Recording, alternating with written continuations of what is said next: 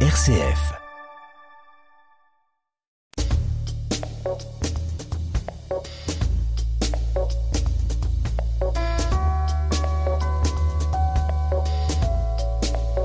Décryptage, Natacha Coq. Bonjour à tous et bienvenue dans Décryptage. À nos côtés aujourd'hui, eh bien, on accueille Serge Mo, qui est prêtre dominicain et auteur du livre Choisis donc la vie. Je dois partager pour vous présenter, Serge. Il y a quelque chose que vous voulez que je rajoute pour vous présenter? Il y a tellement de choses. Il y a tellement de choses, mais qui sont unifiées, comme dit le psaume. Unifie ton cœur, euh, diocésain, dominicain, Ça, prêtre de Zoom, ça, paroisse, hein prof, etc. Tout ça à sa place. Bon, euh, Serge Mo, multitâche. Donc, et Manu Van qu'on a le plaisir de, de revoir. Manu, bonjour et bienvenue. Bonjour Natacha, bonjour Serge, bonjour à toutes et tous. Manu, journaliste pour Ketobel. Alors vous allez partager avec nous vos différents avis et analyses sur ces actualités qui suivent. D'abord, on va commencer par le pape François qui s'est dit euh, prêt à rencontrer le président russe Vladimir Poutine, et ce dans le cadre de la guerre que mène son pays contre l'Ukraine. Ensuite, ce sera la non-reconduction des codes catholiques pour la prochaine année académique 2022 et 2023, et ce sur le campus de l'Université catholique de Louvain. Ensuite, évidemment, en fin d'émission, il y a vos Zooms. Pouvez nous donner un indice sur vos Zooms? Moi je parlerai de vaccination.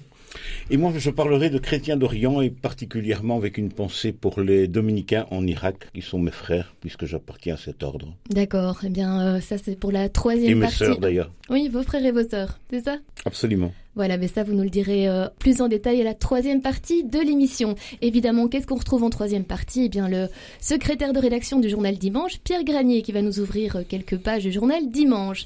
C'est parti Donc je le disais, le pape François est prêt à se rendre à Moscou et rencontrer le président russe Vladimir Poutine. C'est ce qu'il a déclaré cette semaine lors d'un entretien accordé au quotidien italien Il Corriere del Sera. Alors je le cite nous n'avons pas encore reçu de réponse et nous continuons à insister, même si je crains que Vladimir Poutine ne puisse et ne veuille pas faire cette réunion à l'heure actuelle. Mais comment ne pas mettre fin à cette brutalité? Fin de citation.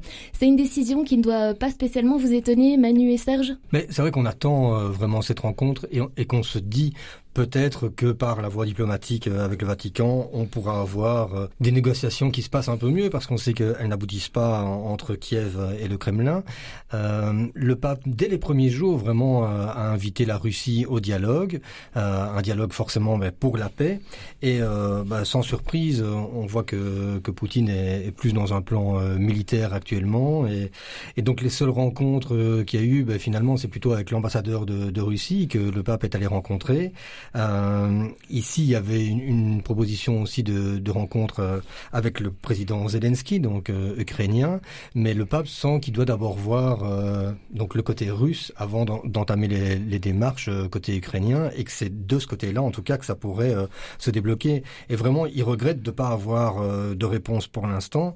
Il n'y a, a pas de, de réaction du Kremlin que finalement, à mon avis, cette proposition embête. C'est étonnant, Serge Vous, ça vous étonne Ou ça, vous êtes... Non, euh, ça ne me surprend pas, mais je me dis que décidément, ce pape François, il aura tout osé. Et donc, euh, il aura pris des initiatives euh, à mains égards pour euh, secouer les choses, et avec euh, une détermination euh, extraordinaire d'un d'un homme de 85 ans maintenant, euh, qui euh, depuis quelques heures euh, doit se déplacer euh, dans une euh, doit se doit- doit se faire aider pour et, et, et se déplace dans une, en chaise roulante parce qu'il souffre de son genou et à travers cela il est sur toutes les balles. À travers cela il défend les il propose l'évangile et euh, il actionne tous les leviers qu'il est possible d'actionner. Alors euh, je pense que ça permet aussi de rompre une lance pour la pour la diplomatie vaticane. Euh, on, a coutume euh, de se on a coutume d'être euh, circonspect par rapport à ces structures de l'Église qui peuvent paraître un peu décalées. Pourquoi des, des ambassadeurs du Vatican à tout niveau euh, Pourquoi cette, euh, pourquoi des diplomates, etc. Un peu partout dans le monde? Et dans des circonstances pareilles, euh, on sent à travers cela, disons, l'universalité de, de l'Église.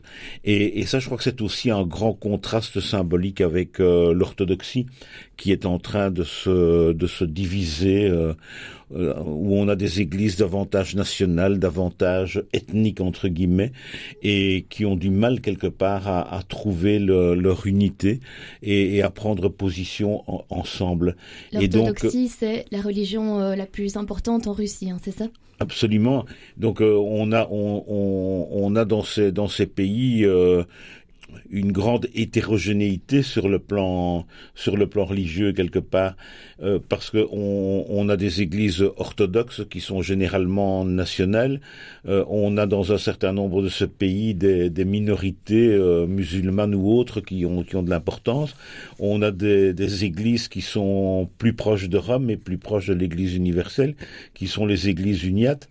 Et on sent aussi que à travers l'orthodoxie en dans les, dans les pays de, de l'ouest de l'Europe qui a véritablement euh, une grande tension entre des, des chrétiens euh, qui, quelque part, euh, ont des difficultés à, si vous me permettez ce jeu de mots, à, à mettre en œuvre un œcuménisme interne à la, à la, à la, à la confession orthodoxe.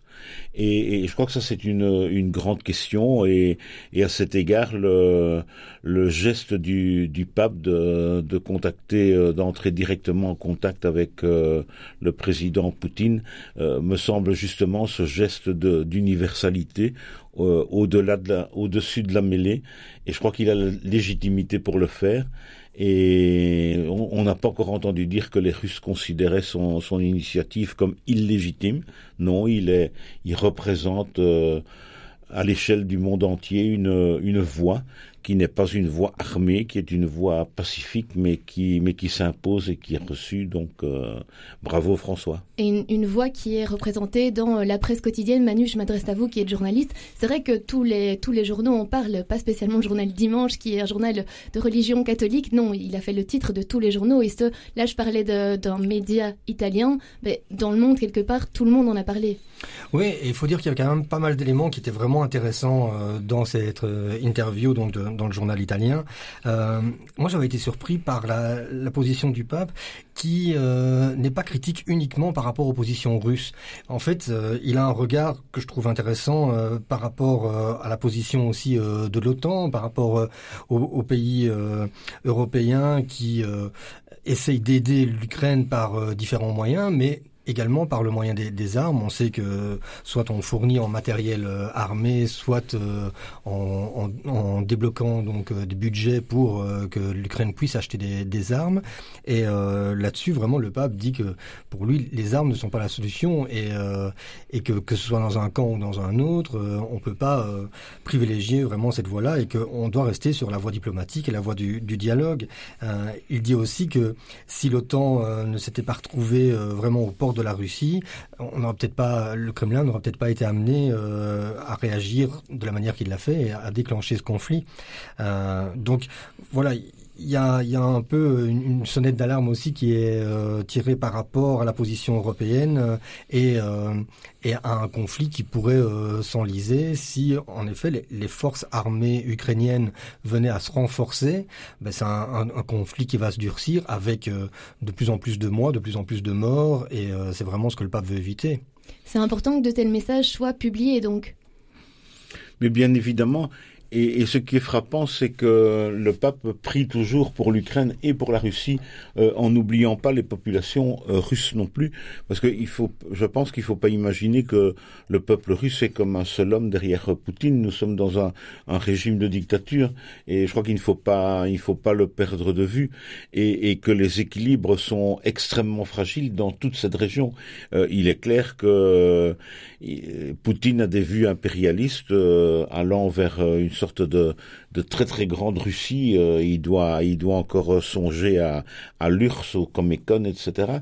Et, et donc euh, rien ne dit qu'il n'y aura pas des vues euh, l'un de ces quatre non plus sur tel ou tel État balte qui est maintenant euh, qui sont maintenant des trois trois États euh, qui font partie de, de l'Union européenne avec les dangers de, de, de contagion de guerre fratricide que ça peut que ça peut entraîner avec euh, dans tous ces pays aussi des minorités. Il est clair que dans un pays, un tout petit pays que on connaît mal, euh, que je connais mal aussi, je ne l'ai pas visité. Je connais un peu la, la pour raison dominicaine, je connais un peu le, la Lettonie et la, surtout la Lituanie, mais l'Estonie qui est un pays où il y a une minorité russe de, de 40%, etc. Alors euh, on, ne, on ne peut pas s'empêcher quand on quand il est question des, des territoires tout près de, de euh, du Caucase, etc., ou bien quand il est question du Donbass, euh, de faire un certain nombre de liens. Donc on peut se demander euh, jusqu'où cette folie meurtrière va, va aller. Alors ben, il faut saluer aussi quand même les, les efforts que, qui, qui, sont faits par la diplomatie européenne. Donc le, à toute chose et à tout drame, malheur est parfois bon. Donc il y a quand même cette reconsolidation de, de l'Union européenne avec des voix autorisées.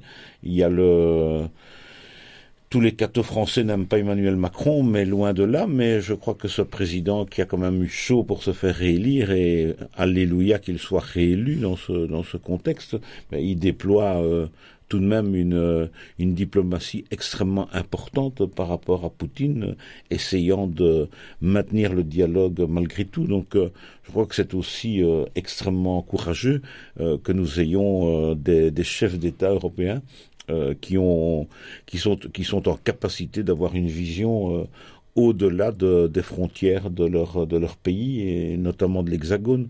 Donc je trouve que c'est louable et, et ça mérite d'être salué. Ce qu'on peut regretter par contre, c'est que la diplomatie n'ait pas été entendue, notamment ici à la période de Pâques, où euh, il y avait eu un appel euh, du Vatican, mais également un appel de l'ONU euh, par Guterres qui, demandait clairement une trêve au moment de Pâques. Ça n'a pas été le cas. de la même manière, on peut vraiment regretter, le mot est faible, l'attitude donc du patriarche Kirill, qui incite euh, à poursuivre euh, ce conflit, qui invite euh, la population à faire front et à la limite à, justifier aussi cette guerre menée par une patrie que, lui défend. et alors on voit justement le côté vraiment délicat dans le dialogue entre le pape et Kirill. Ils devaient se rencontrer, finalement ça a été reporté parce que les deux parties trouvent que pour l'instant ça pourrait être mal perçu, mais en même temps ils avaient eu une conversation conversation donc euh, via Zoom. Donc on voit que c'est quand même euh, moderne, et, que les, ouais, les, contacts euh, se poursuivent. Et le pape avait dit, en, en, parlant donc de, des justifications de la guerre citée par Kirill, il, il disait j'ai écouté et je lui ai dit je ne comprends rien à tout cela, frère. Nous ne sommes pas des clercs d'État, nous ne pouvons pas utiliser le langage de la politique, mais celui de Jésus. Nous sommes des pasteurs du même peuple saint de Dieu. C'est pourquoi nous devons chercher des moyens de paix, arrêter le feu des armes. Le patriarche ne peut pas devenir l'enfant de cœur de Poutine. Ce sont quand même des paroles très fortes. Et il a déjà été euh, assez actif, le pape, hein, parce qu'il avait passé aussi un appel téléphonique, vous l'avez dit, euh, Serge, au président ukrainien, mais il a été visiter aussi l'ambassade russe euh, près du Saint-Siège pour demander de faire justement, Manu, vous parliez de faire taire les armes. Il a aussi été le dire mot à mot à l'ambassade. Il s'est déjà quelque part adressé humainement aux Russes. Mais c'est une démarche qu'on trouve régulièrement du côté du Vatican. Si je prends d'autres conflits que sont le, Soudan du Sud, le Yémen par exemple, eh bien le, le Vatican est très actif en se proposant également euh, comme médiateur ou négociateur euh, entre les parties. Et euh, on sait que par le passé, voilà, il y a vraiment eu des, des, avancées concrètes qui ont été permises grâce à cette facilitation, cette négociation. Donc c'est le rôle et en même temps, euh, voilà, quand on voit l'attitude euh, du, du, patriarche Kirill et celui euh, du Vatican, on a l'impression qu'on est dans euh, dans des, des, perceptions tellement différentes euh, et, une, une, approche et une compréhension de l'Évangile qui n'ont qui n'ont rien à voir l'une avec l'autre. Ben, dans dans l'attitude du Vatican ou du pape, chaque chrétien peut se retrouver euh, par rapport aux, aux, valeurs prônées, par rapport à, à, à une envie de, de, paix, de respect euh, des autres, de tous les peuples dans celle de, de, de, Kirill, mais on est euh, un peu dans ce qu'on a connu euh, à l'époque euh, des croisades ou des chevaliers pour lesquels ben, les, clercs priaient pour que la, victoire soit leur. Nous devons aussi avoir en considération et prier pour les pour les orthodoxes ici en Occident. J'ai je connais assez pas très bien le monde orthodoxe. J'ai quelques contacts et aussi l'un ou l'autre ami proche et ils vivent un désarroi totalement euh, considérable par rapport à, aux, justement aux positions qui sont prises par Kirill. -hmm. Et encore une fois, euh, il y a une question de je crois, de discernement, de se rendre compte que ce qui peut nous paraître événementiel euh, est préparé de, de longue date quelque part par un certain impérialisme russe et, et, et soutenu aussi par une, une conception qu'on peut juger erronée de, de l'orthodoxie. Parce que il y a c'est un programme en définitive qui se qui se déploie.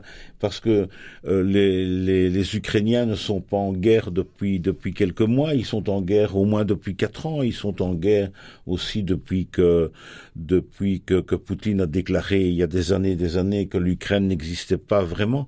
Et donc, euh, à travers cela, il y a des personnes il y a des personnes qui sont ébranlées dans ce qu'elles ont de plus de plus intime et de plus personnel, c'est leur foi et c'est le lien avec euh, avec leur Église.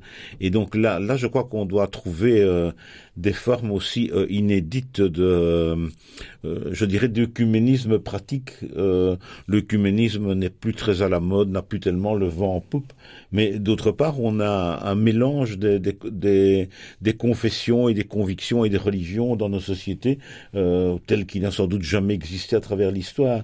Et, et, et, là, il y a Par quelque... la simplicité du pape, justement? Et, Pardon? Par la simplicité du pape François? Parce que euh, la, disait, la, simplicité du pape mais... François, je pense, peut, peut conduire au peut conduire et peut et peut inciter à, à un dialogue et rendre euh, et, et, par le caractère extrêmement pratique aussi de sa de sa prédication donc euh, il est capable presque de parler de tout, mais mais aussi de ça peut faire sourire de temps en temps, mais euh, de ce qui de ce qui atteint les familles. Il a fait une euh, il a fait une homélie lors d'une audience récente, il y a d'une semaine ou deux, sur les belles-mères. Donc c'est tout de même c'est tout de même fantastique. Et donc euh, il parle de ce de ce qu'il vit, de ce qu'il rencontre euh, à travers. Il n'y a pas de belle-mère, mais je veux dire, dire à travers, exemples, à travers, à travers les. Mais les prêtres, on n'a pas de belle-mère, mais on, on, on connaît, on approche tellement de les familles, de, je dirais, de l'intérieur, dans, dans d'événements que on n'est pas toujours euh, plus mal placé que ceux, que ceux qui que, que, ceux qui ont des belles-mères pour, pour parler des belles-mères parce qu'on a un peu de on a un peu de recul parfois. Je vais revenir un instant sur euh, sur les orthodoxes. Euh, c'est vrai que Serge disait euh, que voilà, il faut penser à, à eux qui vivent une, une, une époque difficile. il faut savoir que l'Église orthodoxe russe, ça, re, ça, représente 150 millions de, de, personnes dans le monde. Et ce dans le monde, il est vraiment important parce que on imagine que les orthodoxes russes sont uniquement en Russie. C'est clairement pas le cas. On en a, on en a chez nous, mais il y en a évidemment beaucoup dans le pays frère qu'est l'Ukraine. Et donc, imaginez la position donc euh, des orthodoxes ukrainiens qui entendent les déclarations du patriarche Kirill, qui euh, qui voient le mouvement de leurs frères euh, qui qui sèment le chaos et la mort. C'est vraiment une époque vraiment très difficile à, à vivre pour eux. Et en même temps, on voit qu'il y a des réactions. Par exemple, il y avait eu 300 prêtres orthodoxes d'Ukraine qui avaient signé un appel contre Kirill invitant à saisir un tribunal ecclésiastique international pour le sanctionner. Mais là où c'est un peu compliqué, c'est que, euh, bon, je ne veux pas rentrer dans, toute une, une, démonstration historique, mais aujourd'hui, euh, l'Église orthodoxe de Russie euh, jouit d'une certaine indépendance, donc c'est-à-dire doit plus rendre euh, de compte à Constantinople. Le pape euh, euh François n'a juste aucune autorité par rapport à, l'Église de Russie, euh, et les seuls liens qui existent, c'est plutôt par rapport à, à, à des questions d'études, donc des échanges de prêtres qui viennent se former à Rome, mais donc il n'y a, plus vraiment non plus de, de discussions théologiques, de rencontres interreligieuses qui sont organisées euh, de manière régulière. Ça veut dire que là, ça devient difficile aussi d'avoir vraiment un, poids par rapport à une discussion et à une position aussi tranchée que celle du, du patriarche Kirill. Une communication finalement qui n'existe plus vraiment? Ben, malheureusement non, elle existe parce que voilà les canaux ne sont pas rompus. Euh, et c'est là qu'on voit toute l'intelligence du pape François qui mesure ses propos et qui part, euh, vous savez quelques quelques petits jeux de mots, euh, quelques références bibliques. Euh, il avait notamment euh, parlé de d'Abel et, Caïn et on comprenait très bien qui était Abel, qui était qui était Caïn dans euh, dans ses, paroles. Et donc voilà c'est c'est un peu aller gentiment taper sur les doigts euh, donc euh, de l'Église orthodoxe pour essayer de la remettre dans le droit chemin. Mais comme je vous le dis elle a son autonomie et euh, l'Église catholique a juste rien à leur dire. Le droit chemin Bien évidemment, donc je crois qu'il y a un repli de, de citadelles assiégées aussi, quoi, dans le chef de l'Église orthodoxe de, Russie. Et quand les quand les gens dans n'importe quel domaine euh, se trouvent dans une posture de citadelle assiégée, euh, on peut plus beaucoup dialoguer. Et, je crois que ça c'est c'est la grande difficulté. Moi, je suis pas du tout diplomate et je connais pas bien la politique internationale, mais je crois que c'est une des dimensions importantes. Il faudra que il faudra que Poutine et il faudra que mutatis mutandis que l'Église euh, orthodoxe russe, elle, elle sorte de ce de cette situation quelque part aussi. Et donc euh, pour ne pas non plus euh, tomber dans un dans un conflit qui s'éternise quoi. Donc qu'est-ce qu'il faut que faut-il proposer de de pragmatique pour conduire à la paix Et donc c'est une c'est une question importante en en éthique en éthique chrétienne et en éthique sociale, euh, la question de la recherche de la paix, la question de savoir comment accompagner la guerre, etc. Et je crois que ce sont des, des domaines euh, extraordinairement euh, compliqués et subtils. Et, et, je crois qu'à cet égard, on, encore une fois, c'est ce que je disais au début, mais que, que je répète, euh, j'ai beaucoup de j'ai beaucoup d'admiration pour pour ces personnes qui, euh, au nom de l'Église, parce que le pape François ne fait pas ça tout seul, euh, qui, qui sont sur le terrain depuis, de, depuis des années. Euh, il y a un prêtre belge que j'avais eu l'occasion de, assez jeune d'ailleurs, qui est ici incardiné dans le diocèse, qui, qui travaille à la qui travaille euh, comme comme comme diplôme, enfin dans la diplomatie, eh bien, euh, ben, ce sont des, il a été tout un temps au Kazakhstan, donc dans des dans des dans des coins qui ne que nous connaissons à peine, qui sont très coupés de notre culture, etc., où il se passe pas non plus grand-chose, euh, où la joie de vivre ne semble pas euh, au top.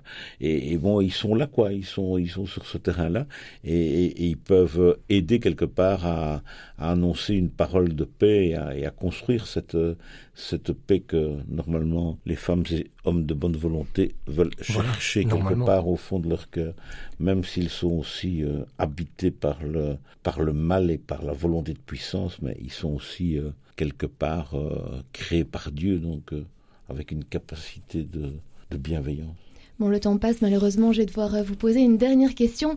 Est-ce que ces conflits, j'ai pas envie d'utiliser le mot améliorent, mais changent la religion? C'est une question très difficile je crois que les deux lectures sont, sont possibles. Euh, si la religion s'en mêle trop et s'il y a des conflits qui se font, c'est ça le danger, je pense, euh, sur base de cette collusion entre le, le patriarche Cyril et Poutine. Euh, cela contribue à, une image d'une religion qui, qui va en guerre et qui historiquement a provoqué des guerres et, source de violence. Euh, maintenant, ça c'est un, un côté.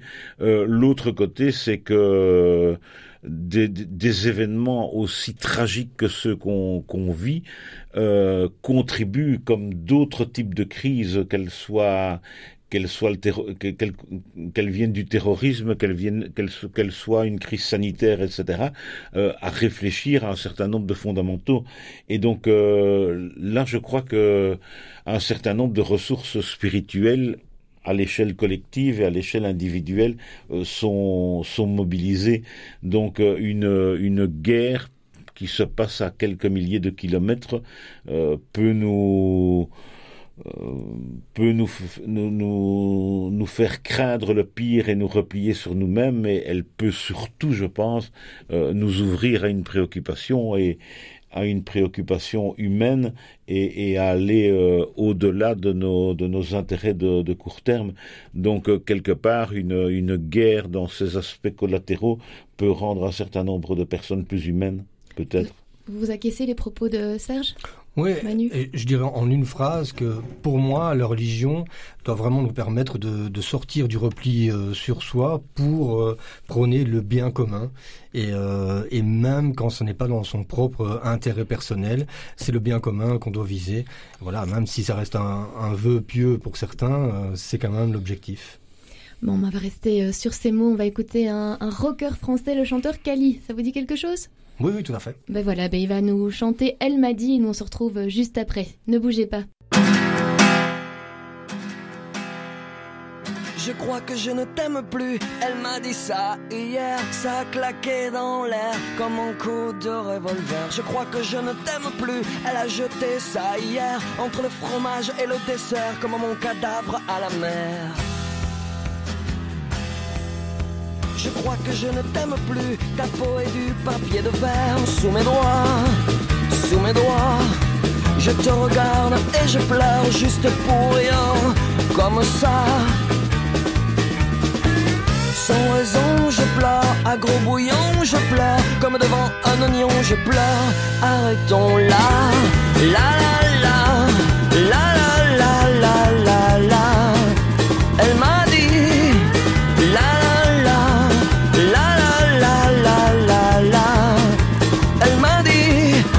que je ne t'aime plus. Relève-toi, relève-toi, ne te mouche pas dans ma robe, pas cette fois. Relève-toi, tu n'as plus d'odeur. Tes lèvres sont le marbre de la tombe de notre amour. Elle m'a dit ça, son sang et des froid. Quand je fais l'amour avec toi, je pense à lui. Quand je fais l'amour avec lui, je ne pense plus à toi.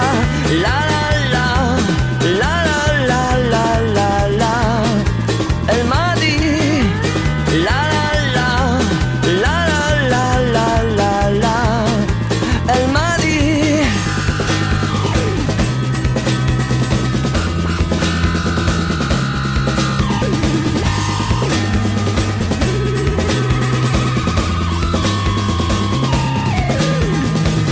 crois que je ne t'aime plus. Elle m'a dit ça hier, ça pétait dans l'air comme un vieux coup de tonnerre. Je crois que je ne t'aime plus. Je te regarde, je ne vois rien. Tes pas ne laissent plus de traces à côté des miens. Je ne t'en veux pas, je ne t'en veux plus. Je n'ai juste plus d'incendie au fond du ventre, c'est comme ça.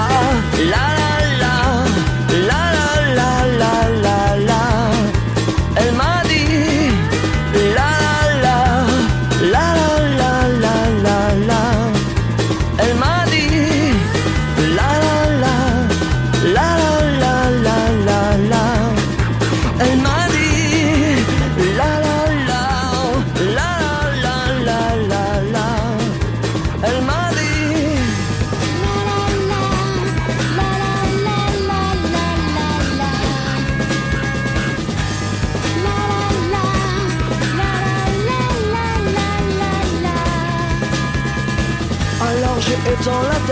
mais je n'ai pas trouvé le courage par la fenêtre de me jeter. Mourir d'amour n'est plus de mon âge.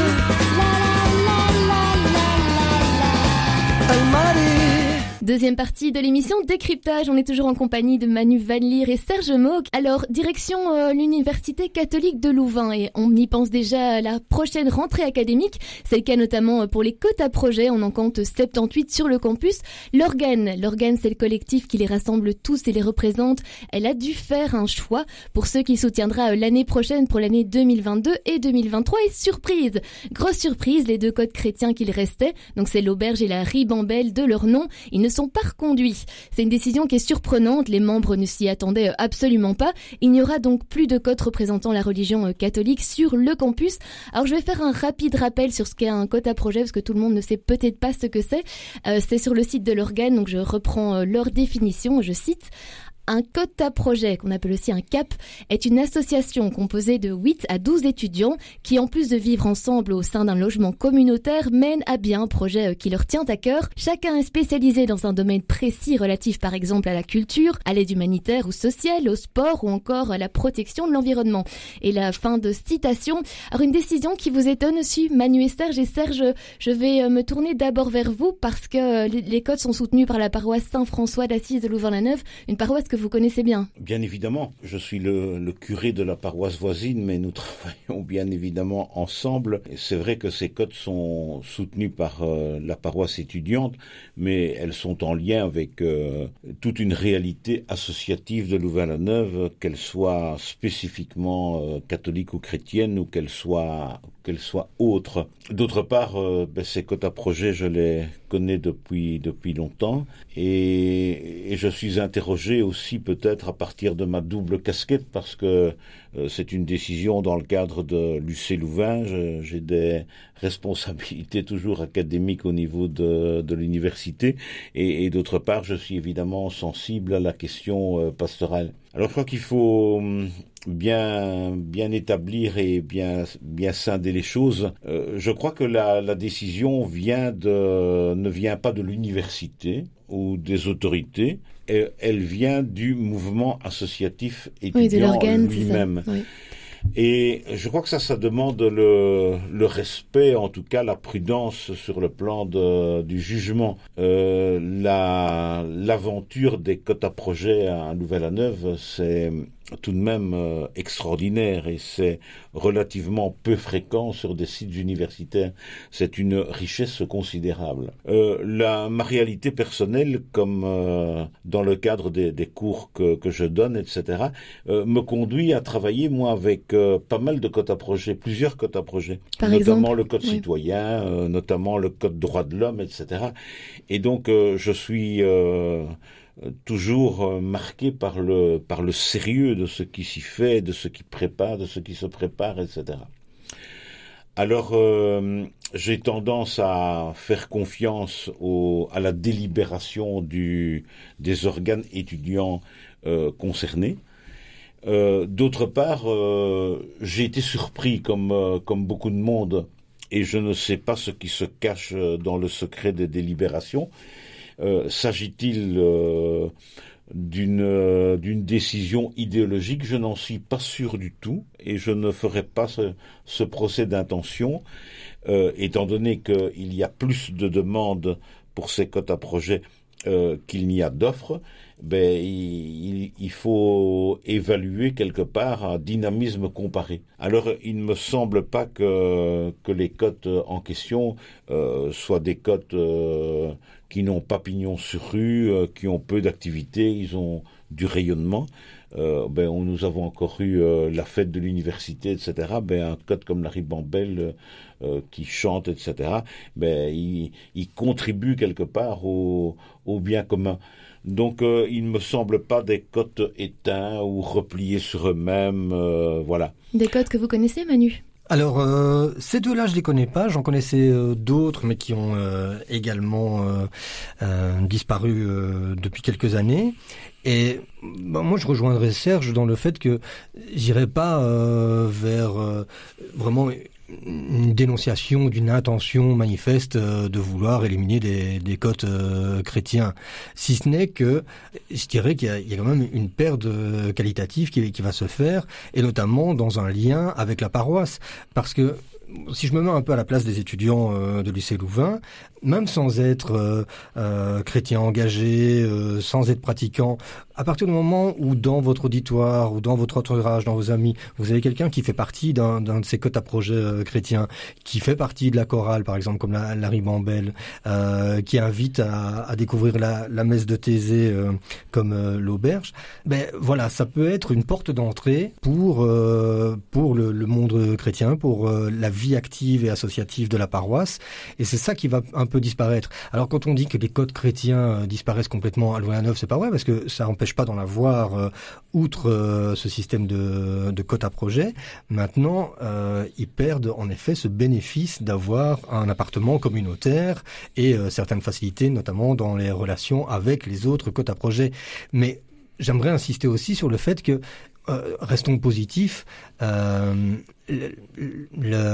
l'expression de la foi se fait au-delà aussi d'une identité uniquement liée à un code à projet. Et si vous regardez un peu la liste des, des codes euh, à projet qui sont soutenus euh, par Lucé Louvain, on est encore tout à fait dans la mission, euh, notamment avec des, valeurs qui sont essentielles comme la, solidarité, l'aide des personnes les plus faibles.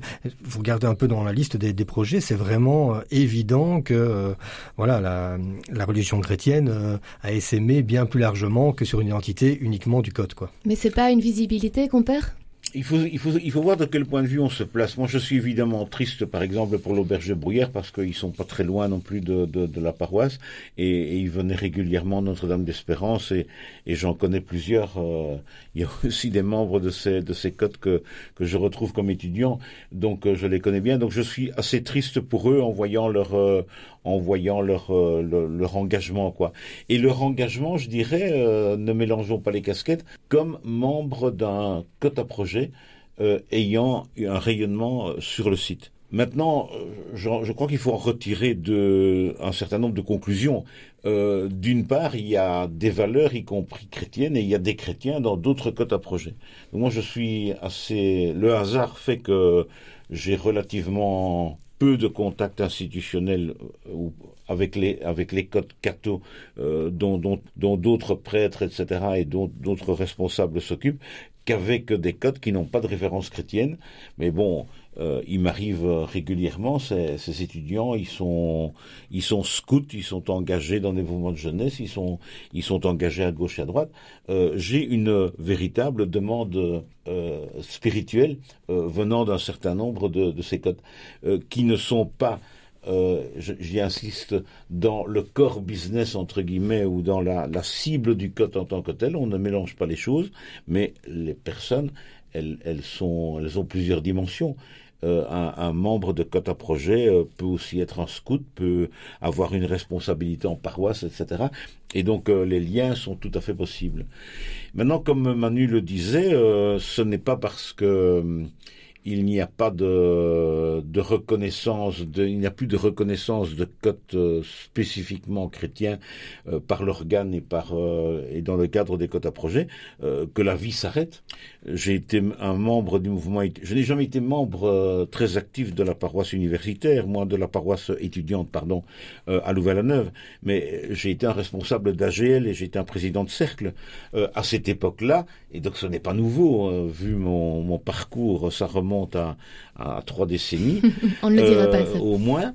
Euh, je me souviens que quand on répartissait les projets euh, culturels étudiants, euh, il y avait euh, en assemblée étudiante une majorité qui votait contre les, les subventions qui allaient au code chrétien. Et on était quelques-uns, et, et, de l'AGL, et de l'organe, et des cercles, etc., à voter pour. Euh, ce qui n'a jamais empêché euh, les codes chrétiens et un certain nombre de mouvements chrétiens de faire des activités. Ce n'est pas parce que de manière conjoncturelle des, sub, des subventions leur étaient refusées euh, qu'ils ne pouvaient pas retrouver des moyens ailleurs. Et je crois que c'est aussi un fameux challenge pour les codes et je crois qu'on va les pour ces groupes étudiants qui, ne voient pas la reconduction de leur, cap de, trouver des solutions pour qu'ils continuent à œuvrer et je crois qu'il y, a des solutions et, je crois que c'est aussi une interpellation pour les, pour les chrétiens de Nouvelle-Neuve et pour ceux euh, qui, estiment que c'est, que important. Moi, je rêve aussi peut-être, euh, nous sommes euh, un peu entre deux mondes. On a, on a Lucé Louvain qui, qui a sa tradition catholique qui l'honore, qui est un peu maintenant caché parce qu'on ne dit plus Université catholique de Louvain, on dit pudiquement Lucé Louvain. Enfin, le, le C veut encore dire ce qu'il veut dire, euh, donc je pense qu'on n'en rougit pas. Euh, c'est un, un, docteur honoris causa, un jésuite qui était qui était venu, je pense, comme docteur honoris causa, qui disait ben le C de catholique, ce n'est pas un, héritage, c'est un projet. Et j'aime bien cette euh, et j'aime bien ce, ce, côté prospectif quelque part du du C. Donc je voulais je voulais dire, on a en même temps une une sorte de d'affiche ou de référence euh, qui tend à se neutraliser et peut-être un certain nombre de, de références historiques euh, qui s'estompent, et peut-être que l'affaiblissement de la reconnaissance des codes chrétiens euh, s'inscrit aussi en partie euh, comme cela, mais je crois aussi que, le, que dans un autre sens et prenant un autre versant, euh, que dans cette euh, société où les, où les cloisons sont beaucoup moins étanches que naguère, il y a place pour l'émergence de, de mouvements, de codes qui ont une référence convictionnelle, pour autant qu'elle soit ouverte, etc., euh, qui pourraient être reconnues à l'avenir et positivement. Et donc, moi je me dis, retroussons les manches. Un défi, Manu? Oui, moi je pense qu'on peut encore préciser que ces côtes euh, à projet, euh, donc euh, que sont l'auberge de, la Bruyère et la Ribambelle, peuvent à nouveau introduire un dossier l'année prochaine. Quand on parle de disparition, elle n'est pas forcément euh, euh, définitive. Mais par contre, en préparant ce sujet, je suis tombé sur un, article intéressant de 2008 qui était paru dans la Libre, où l'abbé Pierre Anossé critiquait la commission de sélection des CAP qui a la fâcheuse tendance de diminuer chaque année la présence chrétienne dans les appartements communautaires. Cette année-là, c'était la Salière, un des codes de la paroisse qui passait à la trappe pour la deuxième fois en cinq ans. Et l'abbé Anossé disait que sur un quota de 113 CAP à l'époque, donc on est à 78 euh, aujourd'hui, on est passé de 6 à 4 codes chrétiens, et l'année précédente, c'était le code euh, Jérusalem qui n'avait pas été reconduit. Donc il s'inquiétait, on était en 2008 à ce moment-là, et il allait un peu plus loin encore, la BNOC, il espérait pouvoir obtenir un quota pour des cotes à projet proches de la paroisse, comme il en existe pour les cercles ou pour les régionales. Bon, bah visiblement, on voit qu'il n'a pas été entendu, donc même si on, on était d'accord, Serge et moi, qu'il n'y a, a, pas euh, de, de volonté manifeste, en tout cas, il y a quand même une question qui reste posée parce que cette décision fait suite simplement à un vote, à un classement de, de chaque membre de la commission qui classe les cotes euh, et, et, donc ceux qui arrivent en, en, fin de liste ou qui ont entre guillemets le, le moins de votes, euh, voilà, euh, ne sont, sont pas reconduits et, et, laissent la place à de nouveaux qui peuvent entrer. Donc on, a, on en, reparle l'année prochaine alors c'est ça, voilà, ouais, ça On en reparle l'année prochaine en espérant qu'ils seront reconduits, enfin en espérant qu'il y ait un travail qui soit fait. Pour résumer ce que vous avez dit, non Oui, on va ah faire. Oui, bah. Bon. Oui, et alors... Dites-nous le, le, mot de la fin, dites-nous. Ben, moi, je, je voulais juste euh, signaler que on avait dit qu'il y avait pas mal d'initiatives qui étaient euh, qui existaient aussi. Ben, il reste par exemple le Côte Essence. C'était un projet chrétien qui s'appelait euh, le Capharnaüm et qui a fait peau neuve euh, récemment. Et c'est un projet tourné vers la rencontre des diversités spirituelles et le dialogue interreligieux avec des activités de découverte vraiment de, de, toutes les religions. Donc, on est quand même dans, dans un esprit positif et la spiritualité ne disparaît pas à l'UC Louvain. Mais un point d'attention et je et j'y insiste parce que là il est pastoral et il est ecclésiologique. Il est bon aussi que des cotes et des groupements à référence chrétienne euh, soient actives euh, sur le site et des liens à l'extérieur, euh, parce que il y a toujours un danger aussi de, mais je ne juge pas, je connais plus, je connais pas assez bien la situation, un peu du repli et de l'entre-soi, et, et donc euh, je ne dis pas que c'est le cas, mais je crois que c'est c'est véritablement un point d'attention. Je crois que les que des cotes qui ont une référence catholique ou chrétienne, ils doivent aussi manifester leur universalité. Je crois qu'ils le font assez bien, mais pour moi, c'est un point d'attention. Eh bien, on y sera attentif en tout cas les, les, années à venir. Il est temps de passer à la troisième partie de l'émission. Avant, c'est une chanteuse qu'on va écouter. Elle nous chante Some Say, c'est la chanteuse Nia. À tout de suite.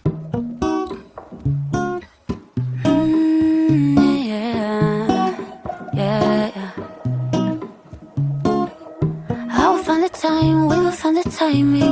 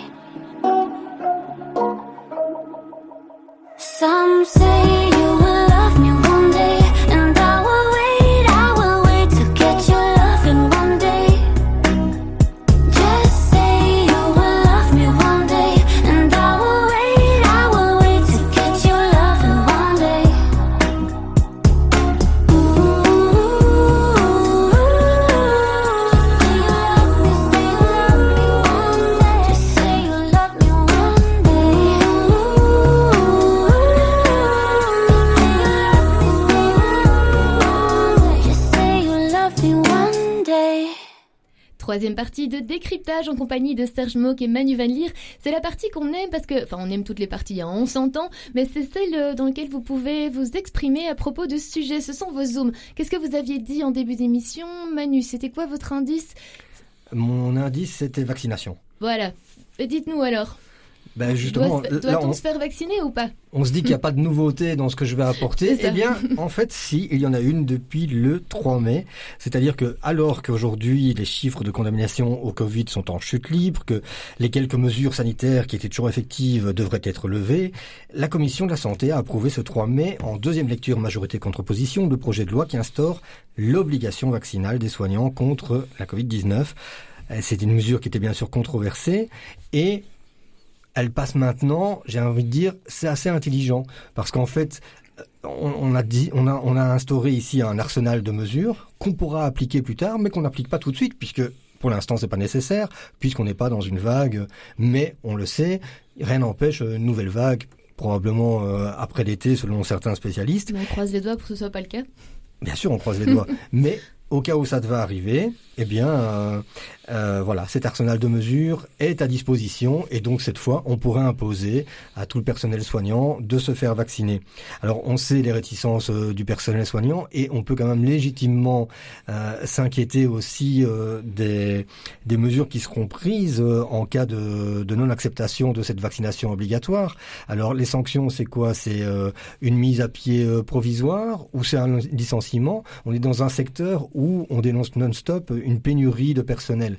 Donc, est-ce que vraiment euh, cette obligation est la bienvenue? On sait que, que c'est positif pour les patients, pour limiter euh, les risques, mais dans la même logique, pourquoi ne pas alors étendre cette obligation vaccinale à euh, tous les métiers de, contact, par exemple, à l'enseignement, au secteur de la petite enfance euh, euh, Est-ce que c'est pas une porte d'entrée finalement vers une obligation vaccinale plus large qui pourrait arriver si le prochain variant est peut-être un peu plus menaçant encore que le dernier?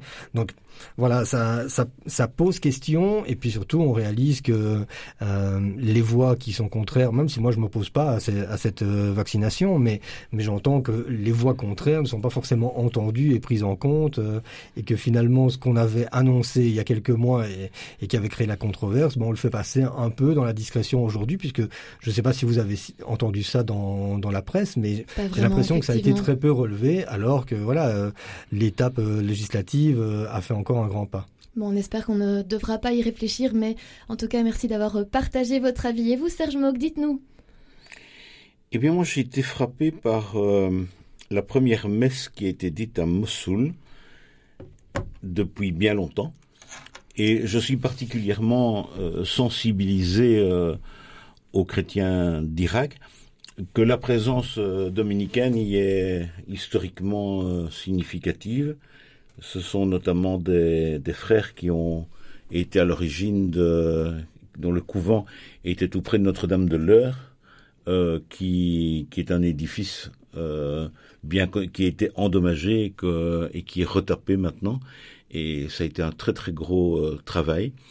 Et j'y suis d'autant plus sensible que il y a un frère français, Olivier Poquillon, qui a travaillé pendant quelques années, six ou sept ans, ici à Bruxelles, comme euh, secrétaire général de la Comessé, enfin peu importe. Et sortant de son mandat, il est parti euh, rejoindre là-bas le, front, si j'ose dire, et avec euh, cette petite équipe de, frères qui qui reconstituent et qui reconstruisent une, une présence chrétienne là-bas. Et donc, par Facebook et par les médias sociaux, nous sommes en lien. Et donc, euh, je dis aussi là-bas un grand bravo, quoi, d'avoir euh, et beau et toute une reconnaissance d'avoir euh, osé relever ce, ce défi considérable. Il faut beaucoup de courage pour, alors que on a arpenté les couloirs feutrés de Bruxelles, notamment dans le chef d'Olivier, de partir là-bas. Coup de chapeau et voilà. Et, et aussi tous ces frères irakiens qui qui, euh, qui sont formés pour la plupart en France et puis qui retournent là-bas, euh, qui sont euh, d'ailleurs issus de ces, de ces régions, euh, de ces villages chrétiens, euh, Caracoche, etc. Ils sont presque tous nés là-bas. Euh, on les a un peu oubliés parce que, et le, le sujet précédent, la, la, la, crise ukrainienne risque aussi d'occulter le, le sort des, des, des chrétiens d'Orient euh, dans ces pays, enfin, particulièrement dans ces pays-là du Moyen-Orient. Donc euh, ça me semble important de continuer à penser à eux. Et nous ici à Notre-Dame d'Espérance, on a, on soutient euh, une petite paroisse qui est située, qui est à Gifna, euh, dont j'ai déjà parlé ici, pas loin de Ramallah, et probablement que le, le prêtre, le, le, curé de cette paroisse pourra visiter Louvain-la-Neuve enfin après le, la crise du Covid, etc., pour euh, donner euh, consistance et, et, substance quelque part à nos liens d'amitié que nous avons créés depuis euh, quelques années et qui se sont vécus euh, à très grande distance pour les raisons euh, que personne n'ignore. Donc voilà, c'est ce que j'avais envie de partager cet après-midi. c'est cette préoccupation pour les chrétiens du, du Proche et du Moyen-Orient. Et vous faites bien parce qu'effectivement, on n'est pas spécialement au courant de tout ça.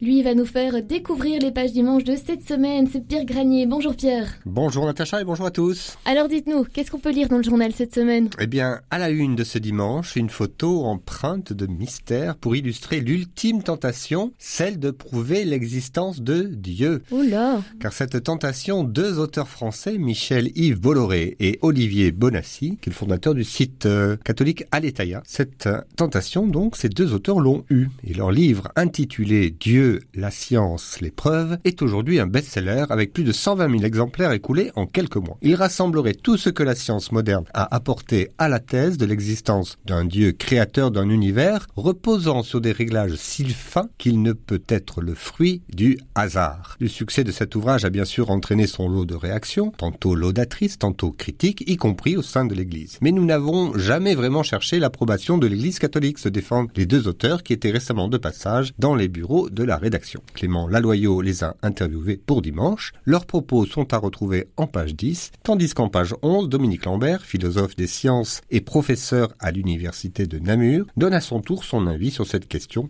de la création de l'univers par un dieu. Cette image voilà. euh, nous et selon envie lui, de prendre le journal. Hein. Oui, selon lui, cette hypothèse échappe au principe de la science, mais elle est par contre philosophiquement raisonnable. Après ces considérations métaphysiques, retour à des choses bien plus pragmatiques, avec la nouvelle législation sur le financement des cultes à Bruxelles.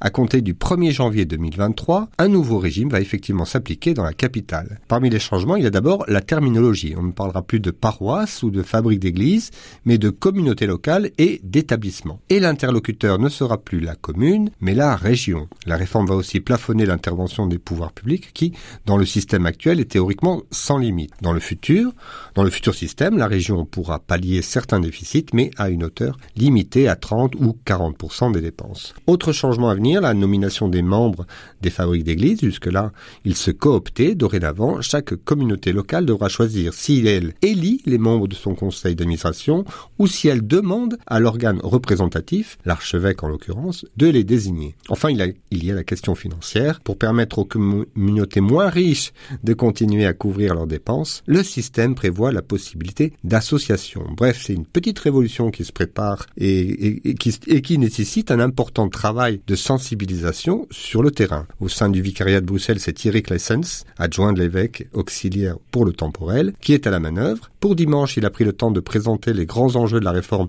à Vincent Delcor. L'article est à lire en page 5. Et pour terminer ce petit tour d'horizon du journal dimanche, on reste à Bruxelles, et plus précisément dans le prestigieux collège Saint-Michel, pour une immersion dans l'incroyable bibliothèque de la Société des Bollandistes. Plus vieille société savante du monde, il poursuit une œuvre entamée quatre siècles plus tôt, l'étude de la vie des saints. Ces jésuites, aidés par bon nombre d'universitaires, passent ainsi leur vie à chercher la vérité historique sous l'encre de la légende. Mais leurs travaux sont aussi des documents d'importance qui dépassent leur statut religieux, car ils renseignent tout simplement sur le Moyen Âge. Guillaume Ringuenet les a rencontrés et son article est à lire en page 12. Bien, merci beaucoup. Là, vous attisez notre curiosité, hein, je Eh dois bien, bien l'avouer. J'en suis fort aise, comme on dit. Eh bien, on se procurera le journal, on essayera en tout cas. Euh, On peut s'abonner On d'ailleurs au journal s'abonne via le dimanche. hein. site Catobel, exactement. Voilà, petite page publicité. Un tout grand merci Pierre, comme Merci. chaque semaine. Merci Natacha et à la semaine prochaine. Manu Van Leer et Serge Mock, un tout grand merci en tout cas d'être venus partager avec nous vos différents avis. Vous avez peut-être des projets? Je sais que vous avez un livre, euh, Serge Mock, vous en avez déjà parlé ici. Ah oui, choisis donc la vie. euh, ben maintenant, il est paru en automne, donc euh, ça commence à dater. Enfin, il continue à circuler. Un livre, ça permet de, de, de retrouver énormément de liens et d'en créer. Donc, euh, quasi chaque jour, euh, j'ai l'occasion d'échanger avec euh, l'une ou l'autre personne sur ce livre. Ch- Choisis donc la vie, itinéraire d'un prêtre anticlérical. Et Manu Van Leer, les prochaines émissions qu'on peut écouter? Ben, pour euh, rester un peu dans les, les- les thèmes euh, dont on a parlé, euh, on parlera bientôt de, de l'Ukraine dans Il était une fois, euh, mais plutôt du point de vue humanitaire, donc euh, vraiment comment l'aide humanitaire s'organise sur place. Euh, il y aura aussi un sujet sur les, les migrants euh, en Grèce, euh, suite à, un- à un reportage de notre collègue euh, Angélique Tasio, et puis euh, plusieurs rencontres et des portraits, euh, notamment euh, il sera question de Lou Bolland, euh, vous vous souvenez si vous avez suivi euh, The Voice euh, cette saison, euh, voilà, il y a, il y a un contact qui est, qui est en cours, mais c'est pas encore enregistré. Eh Bien, un grand merci. De toute façon, on retrouve tout sur notre site euh, catobel.be. Je vous invite à aller faire un tour. Vous pouvez aussi euh, réécouter l'émission décryptage d'aujourd'hui. En tout cas, chers auditeurs, merci d'être à nos côtés. Prenez bien soin de vous. On se retrouve la semaine prochaine et passez euh, une très bonne journée, un très bon week-end ou peu importe quand vous écoutez l'émission. Mais à très vite. Au revoir. Merci Natacha. Au revoir.